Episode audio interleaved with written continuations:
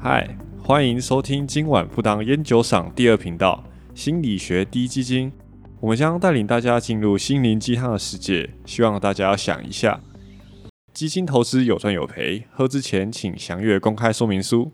我是不当斜咖的屏东人，我是坚硬外表、温柔内心的南瓜。大家好，我是甜美可爱的小公主。那你们觉得念这个科系最遇到最困难、最挫折的是什么？就是做自考十分钟要打一个小时， 就是我们去物谈的时候，就是个别物谈的时对，候，我们去个别物谈的时候，就是要提案啦，然后要还原，就是知道你们当初的对话是内容是什么，然后你要把你跟个案讲的每一个字、每一个句子打出来，逐字稿。在物谈的当下就要取得他的同意，然后录音，嗯，然后录音回来之后，你就要把那一份录音档截取你想要报告的那几分钟，打成逐字稿，当书记官，类似 然后你要分析哦， 你说，哎、我说这句话的用途是什么？对啊，那就表示你每一句话都要对啊，你要都要去有想目说的嘛为什么我嗯的、为什么我要说这句话，意义是什么，或者是做这句话有没有可以说的更好的方式？有没有达到什么催化的效果啊？或者是你这句其实是在同理他，或者是你在 blah blah blah 之类的，有什么技术之类的吗？对你有用了什么技巧？啊，这样全部都自己讲自己讲啊，老师会看啊，哦你不要乱 讲啊，乱讲代表你没学好啊。 啊，那像你们会把你们学到的东西用在日常对话上吗？我觉得不是刻意啦，就是会不小心。对，就是变笨，啊内内化了，变笨变本能， 哦，变变本能 变笨太可怕了。 啊，那这样有点压力。这好像不会变笨吧？ 这好像两个脑哎、两三个脑好多脑哦同，时运行说。切换不同视角，因为有点像打游戏的时候，你要切换不同上帝视角，然后第一第一视角，然后什么第三人称对视第三角人称视角，哦，那这样你们光听他讲话，然后还要想那么多事情，对啊，就是呃，这需要练习啦，这哎需要练习就是一开始可能你没有办法，对，一开始就是会很慌。我第一次去的时候是我大二的时候，就算是志工而已。然后我第一次就是超紧张，个人又不太讲话，我就超紧张。我想说，天哪，还有半小时哎、我才刚进去一分钟，我就在想，我、天哪，我还有二十九分钟要度过。然后我完全，我真的完全不知道要跟他讲什么，我的脑全部都在想。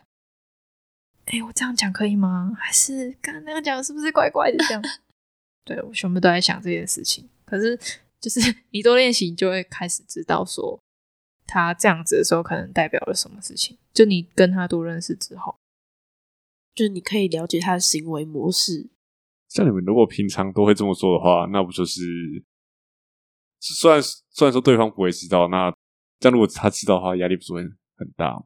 就是说一个人被观察，可是平常普通人也会观察别人吧？对啊。而且你不是是什么行为观察家，你不是跟他隔着一个玻璃哦。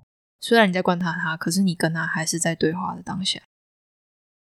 就像你在跟朋友讲话的时候，你可能就会比较了解那个朋友的习惯， 嗯，对吧、或者他讲到什么就会怎么样怎么样怎么样，就是你会知道他的一些讲话逻辑啊，或者他某一些情绪是有什么前导的之类的。对，或者是他可能又露出了这个笑容，代表他什么事情没做之类的。露馅了。哎、我有个同学，他跟我说，就是他跟别人对话的时候，就可以边讲话边想，然后把对方的话题导到他想要的方向。这你们会做这件事情吗？那他很累 耶，看墙哎、这这是他的，这是他的呃兴趣。好可可怕怕哦哦！我也觉得 好可怕哦我听到的时候就觉得好可怕、哦。但他就是很适合去当那个推销，就是对啊， 推销 了。对啊，应该说我们要看，就比如说，好，我这一次跟他舞谈完，然后我下一次想要达到什么目标，那这时候我就会比较是有目标性的在跟他讲话。嗯，那当他，比如说他今天可能想要跟我讨论一件事情，可是他自己讨论到一半他就偏题了，然后我可能会提醒他说：“哎、我们是不是要，我们是不是在讨论这个？你还有想要讨论吗？”类似这种，再把它拉回来。对抓着主轴，对，那个是抓着诅咒，而不是 而不是推销。对啊，这个这个听起来比较直接，这是如果是暗中的，就会变得很很可可怕。可是暗中的也会很累啊，因为你还要想怎么圆场。如果是我的话，我倒觉得直接跟他讲会比较比较真诚一点。对，比较真诚一点。说不定说不定需要那种他无意间露出来的东西。偶尔，我其实我就是觉得要看你的目标是什么。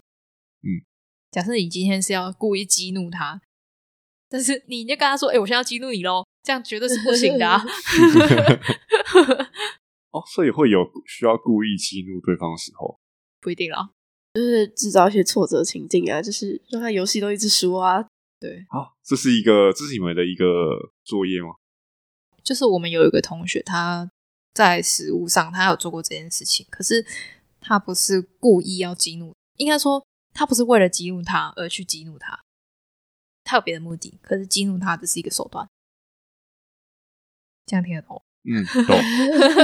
可是哦，好，那激怒这件事情感觉就比较呃极端一点，就是会比较有点用了用了外挂之类的， 也没有啊，没有吗？我就说它是一个手段啊。激怒不一定要很怒，只要让他有点生气就可以。就看你要你的目的是什么。你是不是想要我给一个很明确的答案？可是我要跟你说，我们这一行没有明确的答案。对对 啊，就像我们上课的时候，你怎样都好啊， 就是很虚无缥缈 哎、就是这个戏读完之后就超级虚无缥缈，就对呃，我这样真的可以毕业 了吗？然后就收到毕业证书这样，而且其实我们不能讲太细，原因是我们还有一些保密的问题，嗯，没有办法把他的状况完全告诉你。好， 请接 受。保密就是你们呃工作的一个伦理伦理道德，没错，对就像是那个什么医生宣言什么，对对对嗯有对，类似那种，但我们没有智我们没有发商誓心，理师宣言， 我我们还没有受袍仪式你，们可以对对创一个、啊。我们硕士班才有说不好意思。嗯，所以你们是考到心理师之后就受好医师，没有没有，硕士班就有硕说班授袍医师，硕班是硕士跑嘛？没有啊，他就会给你医师袍啊，就是白衣服啊，然后会绣你的名字。哦，酷吧哦，够吧但酷是欸通常我记得授袍的时候，好像还不能考心理师，因为还没有毕业。啊那有人那有人没有考到吗？不知道哎、我不知道， 那来不聊要不一下，要问这个尴尬的问 题那来嘛。聊一下你们呃大学从大学开始，如果你想要走心理师方向的 话，那你就开始准备考研究所。 对他一定要对考研究所之后，然后才能去考心理智商师的智商心理师，智商心好 完蛋！智商心理师的证照哦。啊，诶，那我这样我听说你们的心理智商所其实很难考，超难。超级难，那心理师执照呢？智商是执照，呃，没有那么难，没那么难。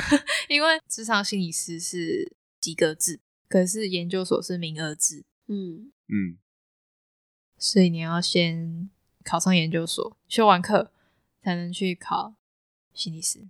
那你们生产线的生产率很低耶，对啊， 可是这样我们就有那个啊，就是不会一次太多人跟我们竞争，对，而且我们我们不能一次开太多名额，因为这一些人一旦被选进来研究所，他就很有可能会是智商心理师。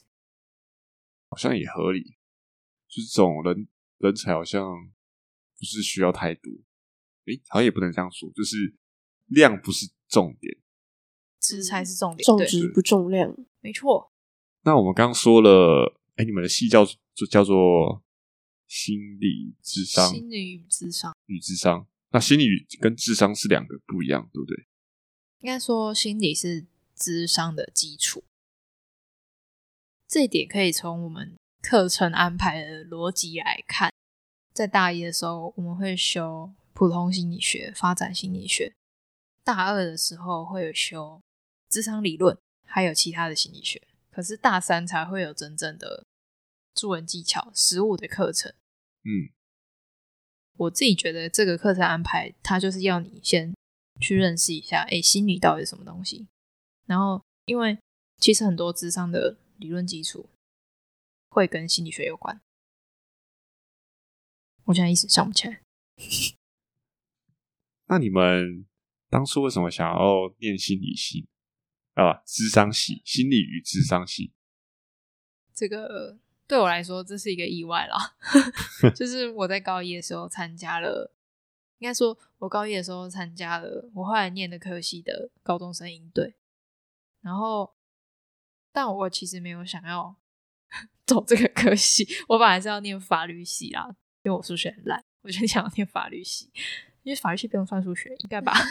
可应是该吧？智商要算数学，对，可是智商算数学，可是我不知道啊。然后，反正后来呢，我的那个大学，我后来就考了职考，就只考一百个志愿。我前面我就先填法律系，然后我法律系填完之后，我就想，哎，那我要填什么科系呢？然后我就想到，哎，我高一的时候好像参加过一个营队耶，不然我们就来填那个营队相关的科系好了。于是我就填了心理系、心理智商都有，我都有填。然后后来，反正我就上了我现在这个科系， 就是一场意外。阴错阳差的姻对缘。然后，而且我那时候知道，我那时候知道，就是心理系跟心理智商学习差在哪。我知道一个比较偏一类，一个比较偏三类，然后我就填的比较一类的那个。可是我就不知道，谁知道竟然还要算统计， 我数学就是很烂。 上了贼船。对， 算了，你现在过得不错、啊。对我现在过得不错，我多亏补习班， 尤其是有用 的，对，是有用的，难怪台湾人那么爱补习。填鸭式教育。哇，你才三个月把一整年的统计学修完， 可能是超过哦，可能是学了三年的。哇！ 我当初来念这里也是蛮阴错阳差的，欸就是也没有特别的去规划什么的。那时候就是繁星计划嘛，然后我就是跟我我本来我们学校会有一个校内试填，就是他把就是前十趴都找去，然后依照你的你们的你们的排名这样子，从第一趴开始填。就是他可以先填他想要的学校，因为撞到学校就不能选嘛，对，就浪费你的这么好的排名，这样，所以我们就尽量让所有人的学校都避开。然后我前面那个就选，就是选到我的时候，就剩下交通大学。 然后我本身是一个物理极烂的人，然后我那那时候试填的结果就是什么交通大学、太空，巴拉巴拉巴拉什么学系的。然后我就， 然后然后我都还去查那种交通大学美食，这样我都还去做一些心理建设，我想说应该也还可以啦，然后后来还好，我前面那个人他其实想要念交通大学，但是他爸就觉得，哎、让他去读师范体系，有个铁饭碗比较好。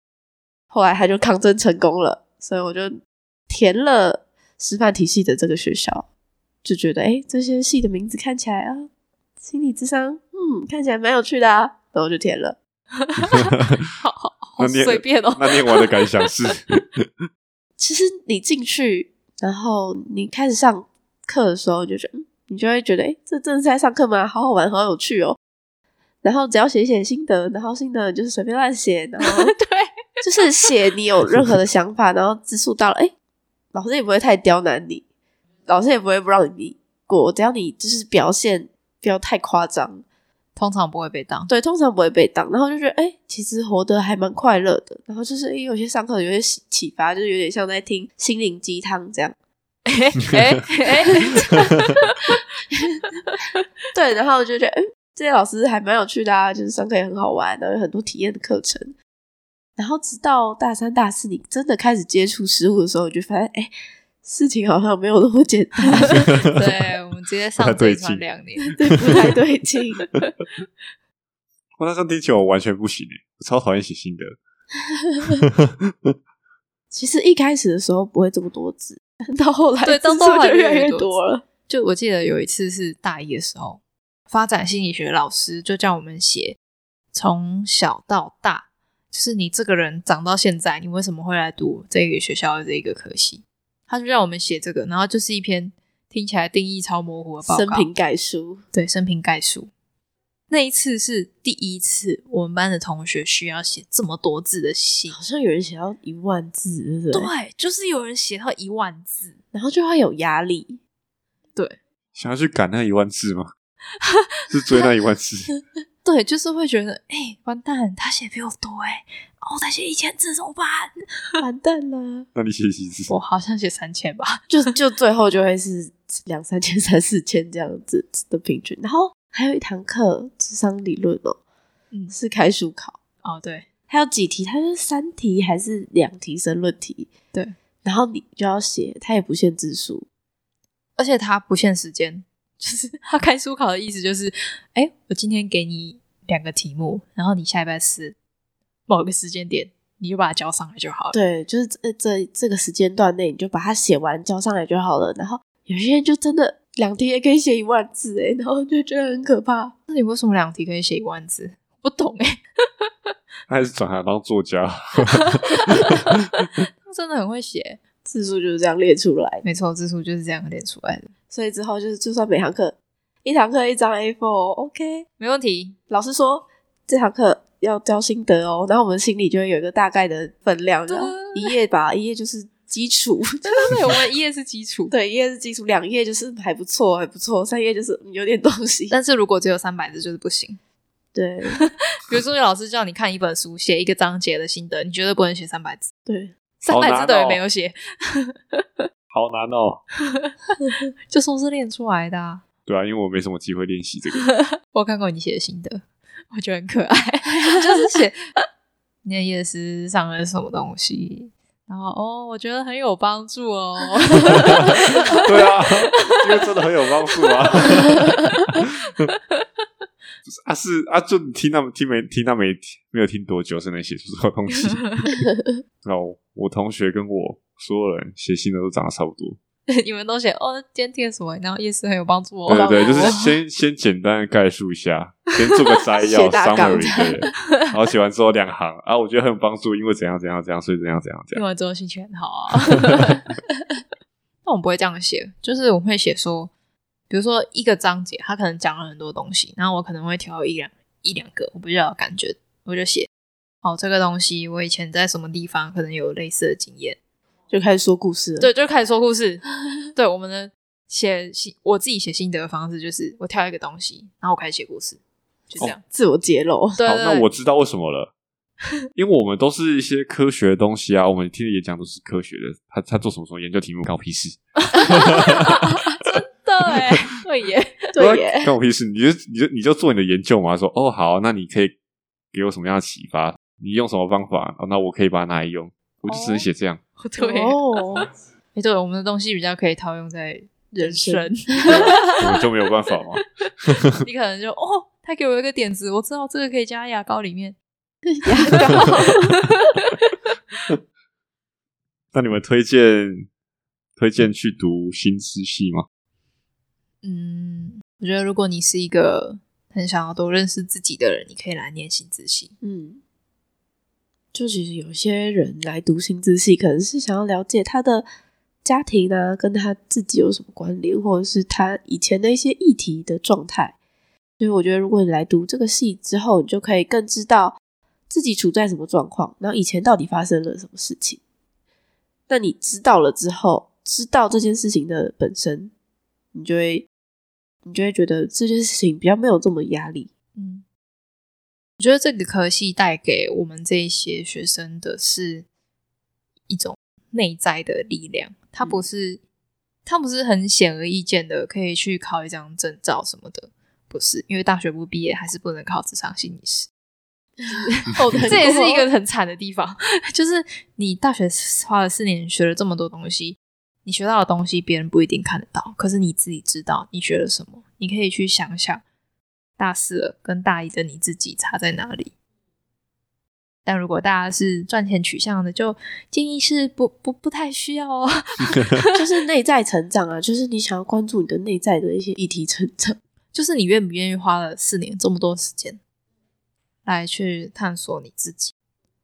然后你自己探索完了，然后再去探索别人，就是把每一个人都当成一个故事，一本故事书去看。好，那我们感谢今天两位的分享。那我们的心灵鸡汤就到这边。大家要小心喝哦。 好，那我是屏东人，我是南瓜，我是小公主，大家再见，拜拜。拜拜。